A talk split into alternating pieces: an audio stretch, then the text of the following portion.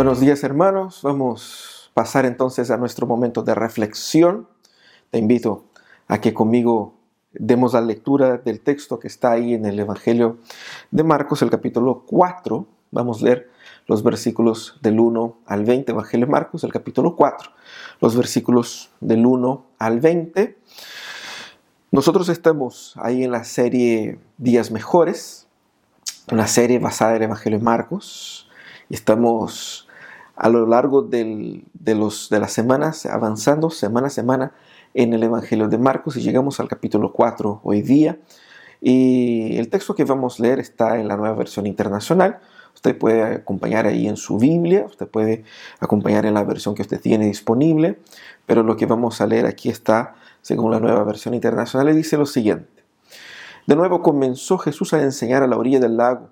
La multitud que se reunió para verlo era tan grande que él subió y se sentó en una barca que estaba en el lago, mientras toda la gente se quedaba en la playa. Entonces se puso a enseñarles muchas cosas por medio de parábolas, y como parte de su instrucción les dijo, pongan atención, un sembrador salió a sembrar. Sucedió que al esparcir él la semilla, una parte cayó junto al camino, y llegaron los pájaros y se la comieron. Otra parte cayó en terreno pedregoso, sin mucha tierra. Esa semilla brotó pronto porque la tierra no era profunda. Pero cuando salió el sol, las plantas se marchitaron y por no tener raíz, se secaron. Por otra parte, la semilla cayó entre espinos que, al crecer, la ahogaron de modo que no dio fruto. Pero las otras semillas cayeron en buen terreno, brotaron, crecieron y produjeron una cosecha que rindió el 30, el 60 y hasta el 100 por uno. El que, tengas, el que tenga oídos para oír, que oiga, añadió Jesús. Cuando se quedó solo, los doce y los que estaban alrededor de él hicieron preguntas sobre las parábolas. A ustedes se les ha revelado el secreto del reino de Dios, les contestó, pero a los de afuera todo les llega por medio de parábolas, para que por mucho que vean no perciban, y por mucho que oigan no entiendan, que no, que no sea que se conviertan y sean perdonados. ¿No entienden esta parábola? Continuó Jesús. ¿Cómo podrán entonces entender las demás? El sembrador siembra la palabra. Algunos son como los sembrados junto al camino, donde se siembra la palabra. Tan pronto la oyen, viene Satanás y les quita la palabra sembrada en ellos.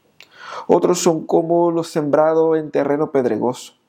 Cuando oyen la palabra, enseguida la reciben con alegría, pero como no tienen raíz, duran poco tiempo. Cuando surge problemas o persecución a causa de la palabra, enseguida se apartan de ella. Otros son como los sembrados entre espinos.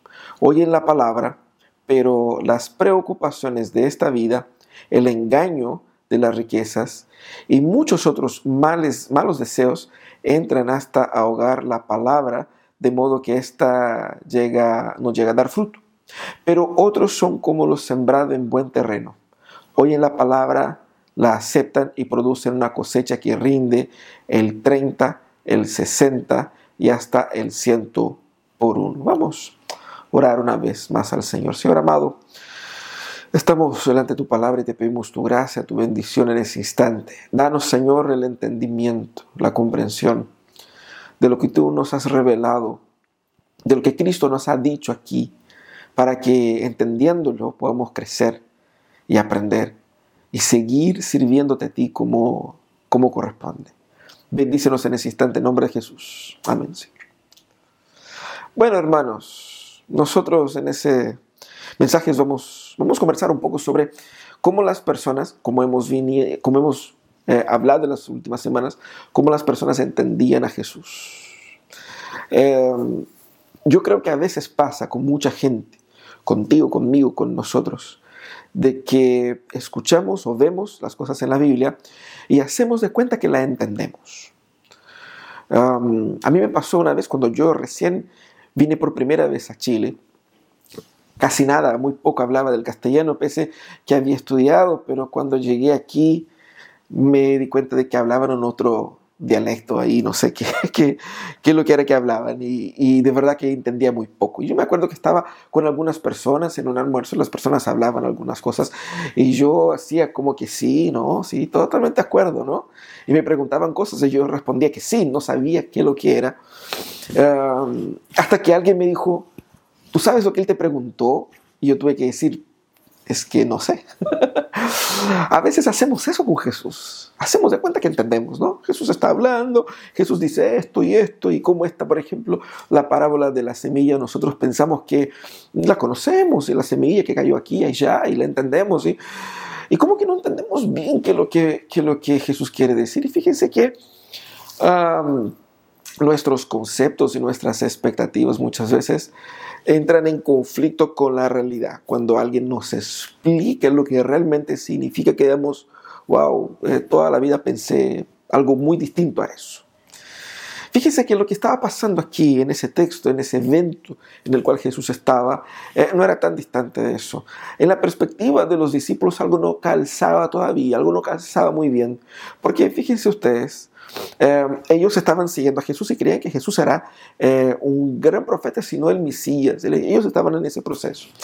Ah, pero todos los teólogos más importantes de la época, gente que era por ellos mismos respetado, tomado en cuenta, al fin y al cabo eran los especialistas. Ellos llegaron a la conclusión de que Jesús no era Dios o que no venía de la parte de Dios y que no hablaba de las cosas de Dios.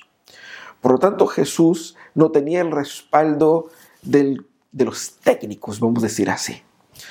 Y los discípulos eran gente común y sencilla, no tenía mayor preparación teológica y veían que los teólogos no habían firmado apoyo por Jesús. Bueno, uno va a decir, puede ser que estén ahí con celos, con envidia, qué sé yo, pero luego surge la misma familia de Jesús y que surge como que, oye, este está loco, los hermanos de Jesús, la madre de Jesús.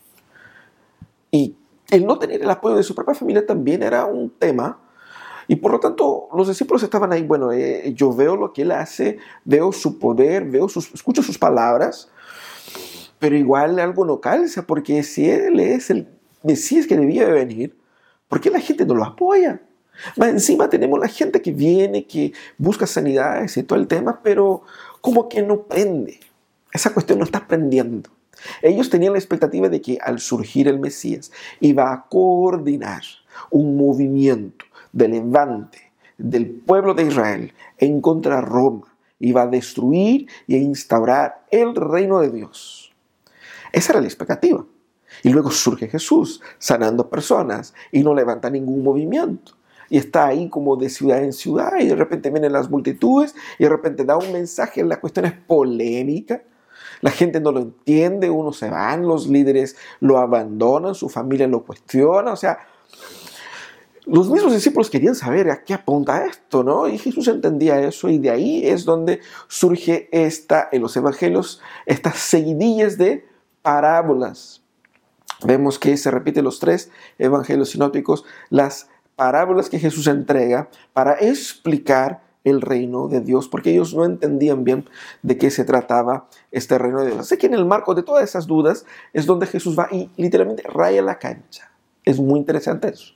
Jesús raya la cancha de lo que es y lo que no es el reino de Dios y lo que significa estar y no estar en el reino de Dios. Jesús va y habla por parábolas. Son, no son meras comparaciones ni meras historias. Son historias utilizadas o son eh, eh, metáforas y figuras de lenguaje utilizadas por Jesús para poder al mismo tiempo, como vemos en el texto, eh, iluminar a aquellos que están dispuestos a creer, pero también sirven como una, una, forma de juicio por parte de Dios por aquellos que se rehusan a creer para que sean expuestos a la verdad y aún así no la vean. Esa es un poco la idea de Jesús con estas parábolas. Ah, en ellas Jesús va a mostrar la efectividad del Evangelio, mostrando el avance y la, la concretud del Evangelio. El Evangelio logra lo que Él está proyectado a conquistar, pero también muestra el poder y el control de Dios coordinando todas las cosas, ah, al contrario de lo que esperaban los discípulos que esperaban ahí una respuesta más natural dentro de lo que ellos imaginaban ahí, el control social, es decir, los líderes apoyando, la gente sumando y todo el tema. Y ahí vemos en estas parábolas que quien controla todas las cosas es Dios y Dios hace de la forma como Él quiere. Así que tenemos delante de nosotros la parábola del sembrador. ¿Cómo podemos entender la parábola del sembrador? A grandes rasgos, esa parábola muestra que la razón por la que los líderes religiosos e incluso su propia familia se opusiera a él era la condición espiritual de su corazón. No era porque el Evangelio o el mensaje de Jesús no era verdadero, no era porque Jesús no era verdadero, era porque el corazón de estas personas todavía no se habían inclinado, no estaban dispuestos, predispuestos a recibir el verdadero Evangelio. Lo que hace Jesús aquí es una verdadera exhortación a la verdadera espiritualidad, eh, verdadera dos veces, ¿no? Una exhortación a la verdadera espiritualidad.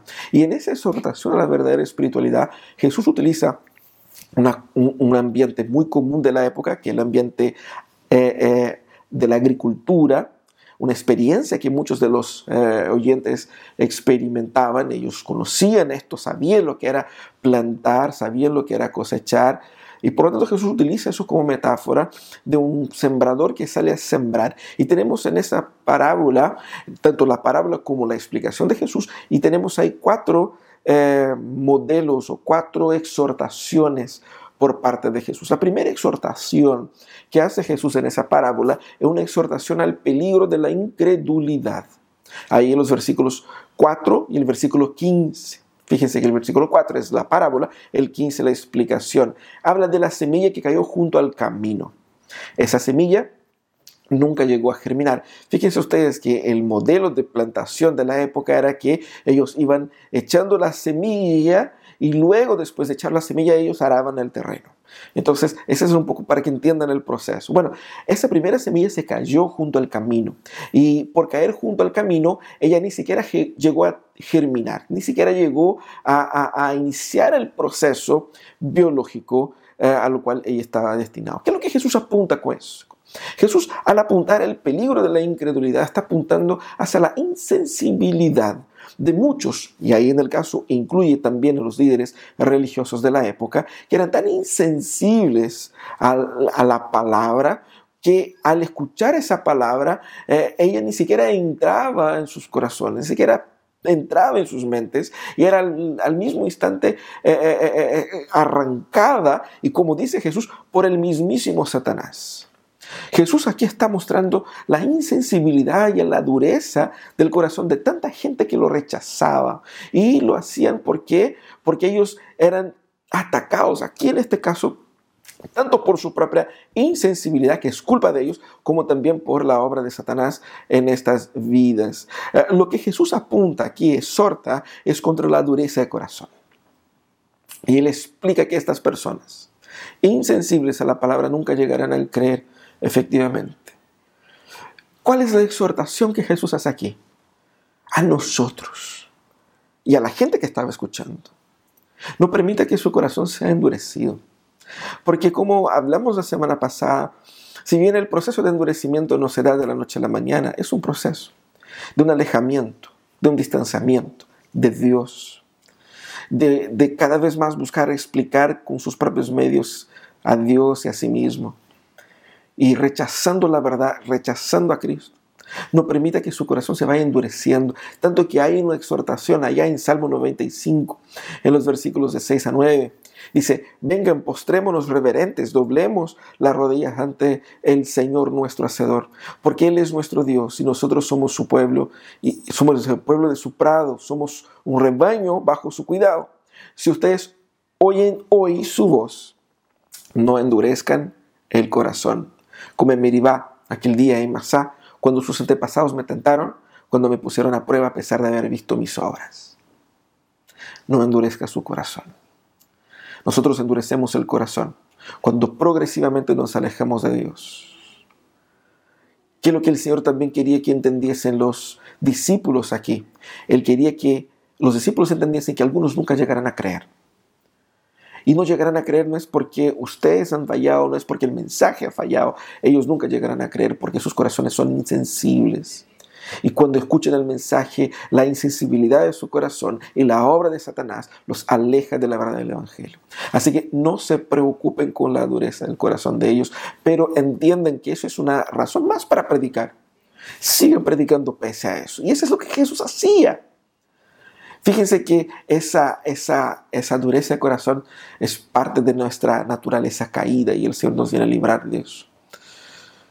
Ahora, la segunda cosa que Jesús nos orienta aquí en ese texto, nos exhorta, es contra la ilusión de la superficialidad.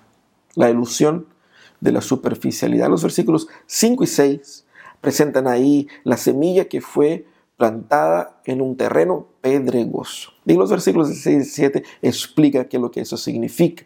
Básicamente eh, es un terreno que no tenía mucha profundidad y el terreno de la época ahí en, en, la, Galilea era un terreno así con, con muchas rocas. Entonces era un terreno común y por no tener profundidad germinaba muy rápidamente. La cosa es que Jesús está apuntando aquí a que, a que estas personas que recibían el mensaje con esa superficialidad tal cual la del terreno, eran movidas por una impulsividad. Ellas reciben con gozo. Fíjense qué interesante, ellas reciben. La primera, el primer grupo no recibió, la segunda, el segundo grupo recibe, pero recibe con gozo. Recibe con gozo, lo que genera obviamente mucha ilusión en los que entregan el mensaje, también en uno mismo. Recibe con gozo, pero fíjense que en el texto se destaca la idea de la inmediatez. Porque dos veces, al menos aquí en la nueva versión internacional, en otras versiones con otras palabras, pero aquí la palabra o la expresión enseguida, enseguida recibe con gozo eh, y luego enseguida lo abandona. Eh, esa, esa, expresión, el hecho de que sea repetido dos veces, apunta a esa inmediatez. Lo hacen movidos por un impulso. Y esa impulsividad, sin mucha reflexión, sin mucha comprensión, sin mucho entendimiento, sin considerar lo que es y lo que implica lo que significa, hace con que, eh, pese a germinar, muera pronto. Porque Jesús mismo dice, porque al rato vienen las pruebas, al rato vienen las circunstancias que van a comprobar las, la, verdadera espiritualidad. Y esas pruebas, sea por la aflicción de la vida, sea por la aprobación, por la persecución eh, de la fe, hace con que tan prontamente recibieron, así también la rechacen.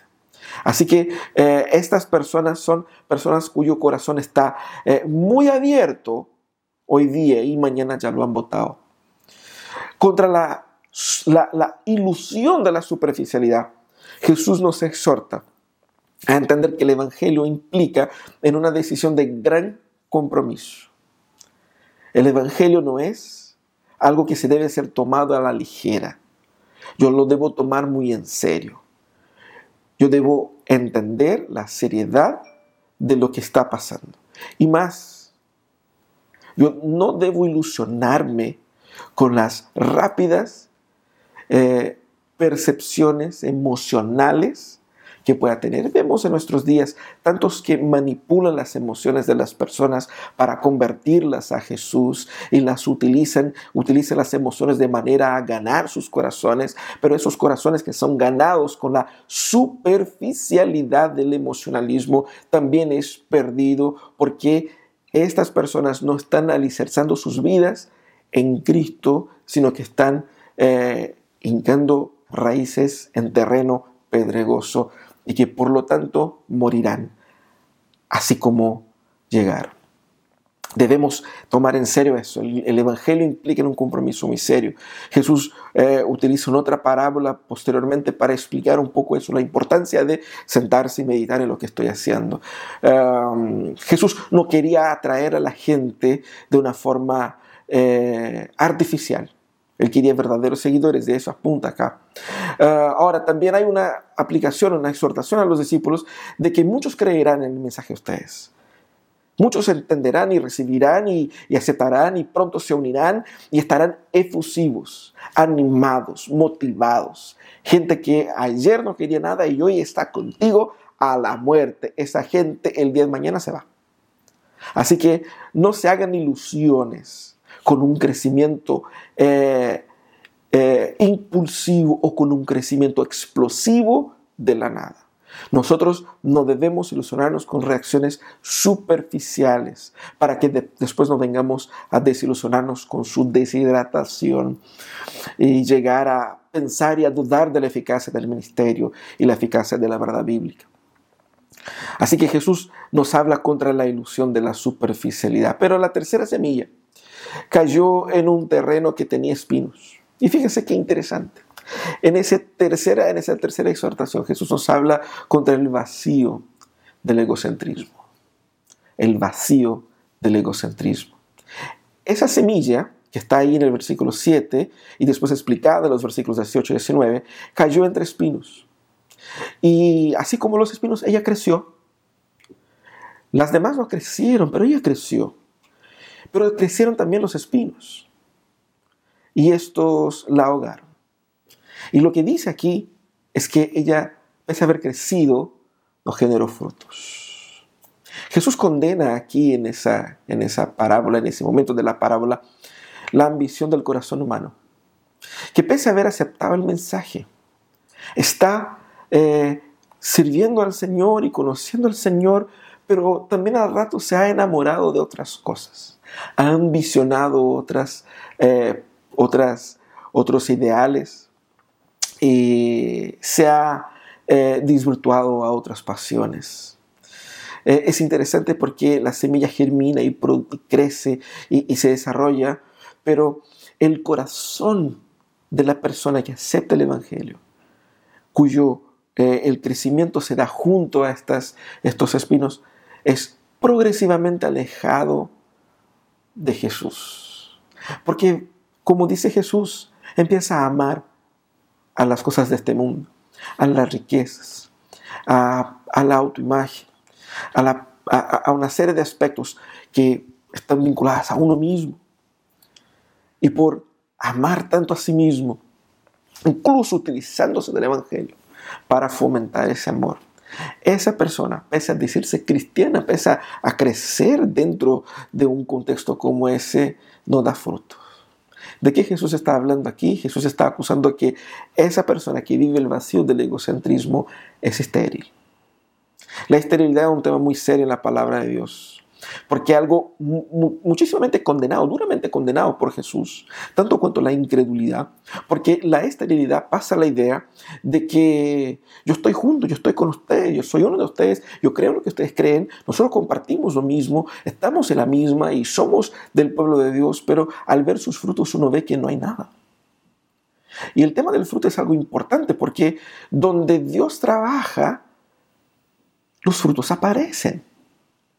Y si hay una persona que al abrazar el cristianismo no produce ninguna clase de frutos, seguramente esa persona no ha entendido y no ha considerado y no está viviendo la integralidad del Evangelio.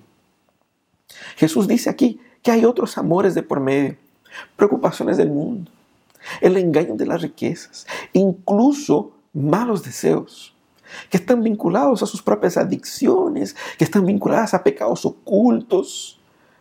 Esta persona no da frutos. No dar frutos es la evidencia de que la fe no es verdadera. Y Jesús alerta, por ejemplo, contra los falsos profetas que dicen, por los frutos ustedes conocerán. ¿Cómo sé que alguien me está hablando de la parte, bueno, mira los frutos? Por los frutos también se conoce a los discípulos. Jesús dice eso más adelante. Cuando habla de los falsos profetas, Jesús dice, ¿acaso se recogen uvas de los espinos o higos de los cardos? Dar fruto es fundamental. ¿Qué es lo que Jesús exhorta acá? Cuide su corazón, hermanos. Cuide su corazón.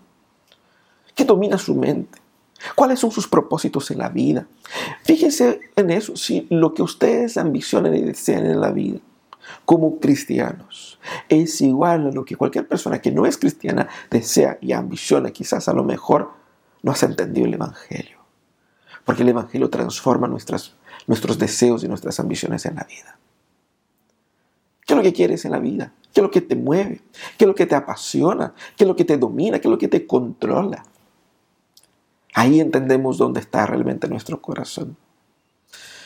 Si nosotros no estamos sumisos a Cristo, nuestros corazones entregados únicamente a la pasión de Cristo, seguramente estaremos caminando hacia una jornada de esterilidad espiritual. Y fíjense ustedes, el árbol que no da fruto, él corta. Eso como dijo y lo explicó bastante bien Juan ahí en el capítulo 15. Pero a los discípulos dice que ellos deben estar atentos para evaluar el progreso de, los, de, la predicación y del avance del reino, no basado en las apariencias externas humanas, sino que basado en los frutos. ¿Cómo identifico la veracidad de la fe de alguien? Los frutos. Los discípulos pronto estarían trabajando ellos mismos al predicar el Evangelio. Tendrían ellos que evaluar la fe de la gente, el avance del reino, no a base a los acuerdos políticos y teológicos, no a base al número de las multitudes, a, la prontitud de la respuesta, sino que a base de qué? De que los frutos verdaderos de Cristo, la transformación de carácter, el cambio de vida, eso están siendo producidos en la vida de la gente. Pero hay una cuarta exhortación, una cuarta semilla. Esa semilla cae en buen terreno. El versículo 8 y el versículo 20 dan cuenta de eso. La semilla prospera, prospera y también de forma abundante y escalonada. ¿Qué es lo que Jesús está mostrando acá? Esa semilla que cae en buen terreno está enmarcada en las palabras de Jesús por el concepto de la aceptación. Lo que diferencia esa semilla de las demás o esa respuesta de las demás es que esta es la única semilla en la cual Jesús dijo que hubo aceptación. Ella acepta el mensaje. Es muy interesante el versículo 20 donde Jesús dice ahí, eh, ella, ellos oyen la palabra, la aceptan y produce una cosecha que rinde el 30, 60, 100 por esa palabra acepta es utilizada solamente para esta semilla aquí en ese texto. ¿Y qué significa? Significa un, hacerlo propio, asumirlo, hacer de uno mismo. Significa rendir y redefinir todas nuestras vidas o toda nuestra vida a la luz de ese nuevo descubrimiento. Tomar sobre sí. Eso es lo que hace la persona. Escucha y está abierta a negarse a sí mismo y redefinir su vida a la luz de la explicación de Cristo sobre la vida y sobre el futuro. ¿Cuál es la consecuencia entonces a esta aceptación verdadera? Es el fructificar. Ese fructificar es la evidencia de la verdadera fe, lo opuesto a la que cayó entre los espinos, fíjense ustedes. Eh, ella, interesante eso, ella no fructifica para crecer, sino que crece para fructificar. Su desarrollo culmina en su fructificación. Crecer no es suficiente. Lo, que es importante y es fundamental en el reino de Dios es dar frutos. Eso es lo que Jesús está exhortando a los discípulos. Fíjense los frutos. Jesús apunta a los frutos y termina aquí hablando de los frutos. Los frutos entonces son evidencia de la obra de Cristo de una vida transformada, de un carácter transformado, eh, de la profundización del entendimiento, de una relación íntima con Dios. Eso es lo que Jesús está hablando acá. ¿Cuál es la exhortación que hace Jesús? Hermanos, nosotros no debemos dejar de abrir nuestros corazones conscientemente, intencionalmente a Cristo. Y aquí uno piensa, bueno, pero si yo ya acepté a Cristo, ya estoy en eso. Fíjense, la exhortación de Jesús es también para los discípulos. Porque si bien esto puede dar la idea de que eh, estas condiciones son estáticas, no lo son. Incluso los discípulos en algún momento se han, seducido, han sido seducidos por otras, otras pasiones, así como aquella semilla que cayó entre espinos. También aquí Jesús exhorta a que nosotros estemos atentos a una vida entregada a cora, el corazón abierto al Señor. De eso está hablando acá. Ese es el mensaje. Eh, nosotros debemos presentarnos a Cristo con el corazón abierto. La fidelidad es una búsqueda intensa, es una búsqueda honesta, es una búsqueda concreta. La fe no es estática. Es por decir que la fe no es estática, es entender que no todos dan fruto de igual manera, como dice acá. Algunos dan fruto, como dijo Jesús, a 30, otros a 60 y otros a 100 por uno. Es interesante que Jesús repite esa idea o esa palabra, unos y otros y otros, mostrando la diferencia en el progreso del cristianismo, porque no todos crecemos de igual manera. ¿Qué significa eso? Significa que la jornada cristiana es algo dinámico, en el cual uno es exhortado a seguir creciendo, a seguir aprendiendo y que vamos a producir frutos de acuerdo a nuestros avances. Eso es un desafío por parte de Dios a los discípulos, a que no entiendan que todo está ganado una vez que yo dije sí en algún momento, que es como muchos cristianos viven la fe. En algún momento yo levanté la mano cuando dijeron quién quiere aceptar a Jesús. En algún momento yo hice la oración de conversión. En algún momento yo estuve de acuerdo con que Jesús sea Dios y se acabó y estoy. Jesús apunta a la realidad del reino de Dios, que es una realidad de compromiso diario, constante, de entrega dinámica y no estática al Señor. Pero también Jesús exhorta a los discípulos a que no eh, podemos pensar que el Evangelio está eh, mermando porque no vemos los resultados que nosotros esperamos. Lo que dice Jesús es que nosotros podemos tranquilamente descansar en la efectividad del Evangelio el mensaje de Cristo prosperará, porque la semilla es eficaz, la semilla es potente, la semilla produce frutos en abundancia, que es lo que apunta acá el texto. Por lo tanto, nosotros podemos confiar en que este Evangelio logrará lo que para Él se está diseñado. Lo que tenemos que entender es la diferencia en el corazón y la receptividad de la gente pero el Señor de la mies controla todo ese proceso. ¿Cómo aplicamos eso a nuestras vidas? Debemos entender primeramente, hermanos, que el propósito de Jesús es que al escuchar esta parábola, miráramos a nuestro corazón. ¿Cómo está nuestro corazón? ¿Qué hay en nuestro corazón?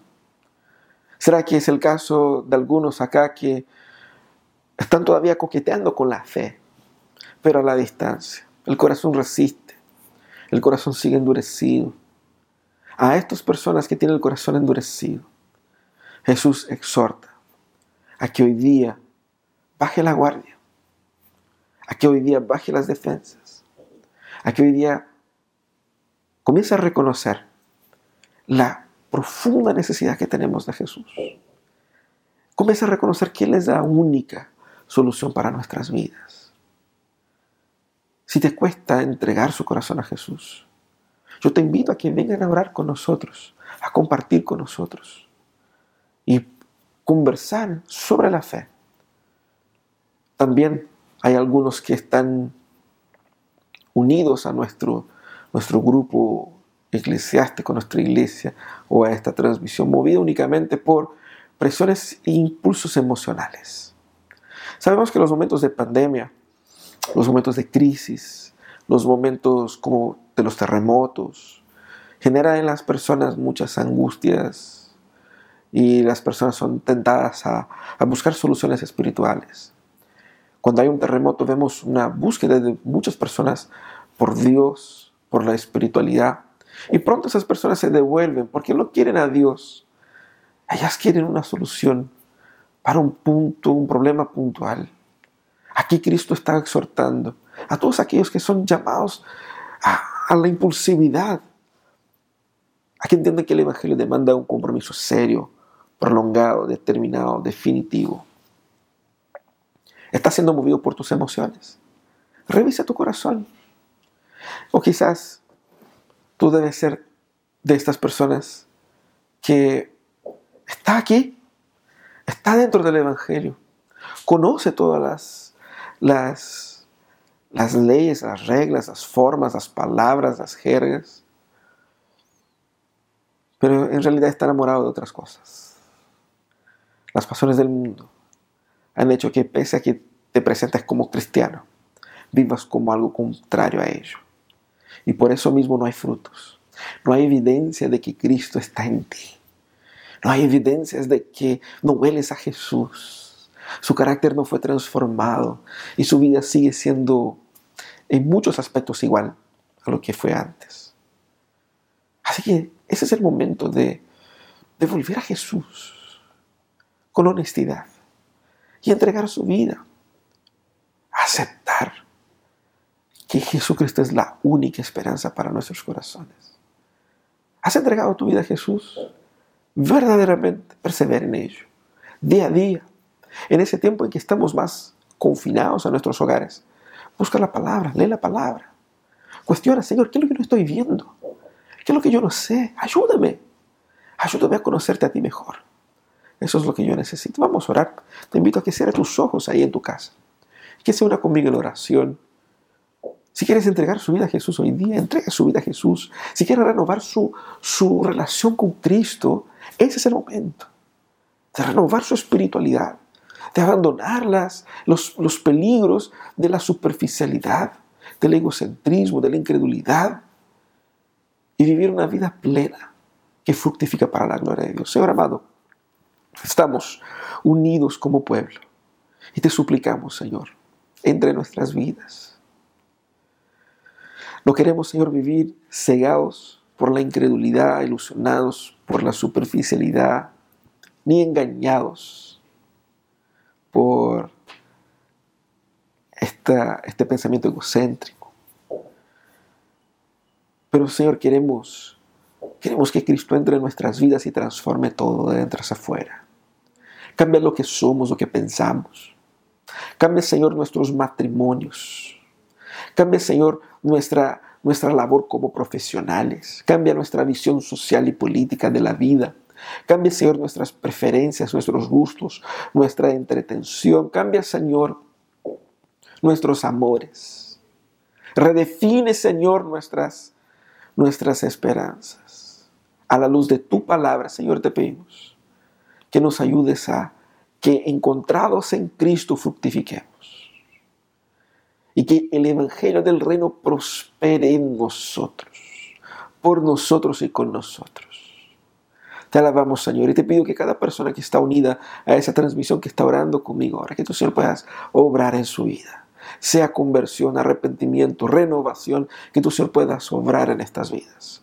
Y que hoy día sea el inicio de una nueva jornada contigo, Señor.